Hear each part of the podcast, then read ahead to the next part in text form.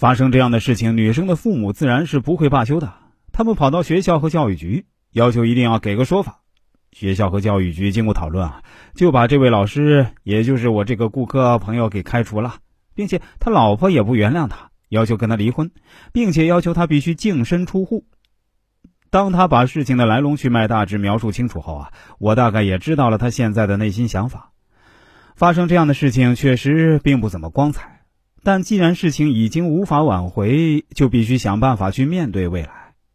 我认真研究了一下他发来的资料，也就是他的正面照、出生年月日，还有出生第一天的地址。经过我的一番推算，我惊讶地发现，他其实是一个非常适合创业的人，并不是那种适合安安稳稳捧着铁饭碗过日子的人。听完我的分析后，他一开始是大吃一惊，他一直强调说自己肯定不适合创业。一定是我给他算错了。我说我绝对没有算错，你是真的适合创业。这个呢，你真的不需要跟我来争论了。而且，既然事情都已经到了这个地步了，你没有其他更好的选择，那就去试试创业吧。当然，不能留在你现在所处的城市，而是要去外地发展。这可能也算是上天在冥冥中的一种暗示吧。这位朋友思考了一下，然后回答说：“看来也只能这样了。”我原本认为，虽然自己被公立学校开除了，是不是可以考虑一下民办学校？但既然您认为我适合创业，我就出去闯荡一番吧。反正我现在已经一无所有了，光脚的不怕穿鞋的，我已经没有什么可失去的了，那就义无反顾的勇往直前吧。我对他说：“这种心态非常好啊。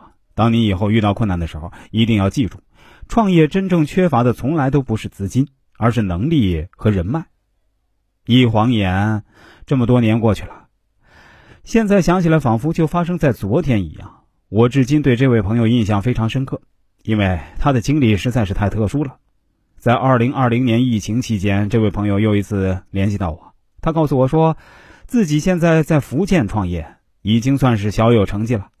当然，这是他自己的说法，实际上他在厦门、福州和泉州都买了别墅，已经不是什么小有成就能够描述了。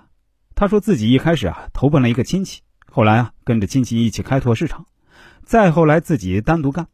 他非常感谢当年我给他的建议，他很难想象当年落难的时候如果没有我给他的建议啊，他今天会是怎样一副场景。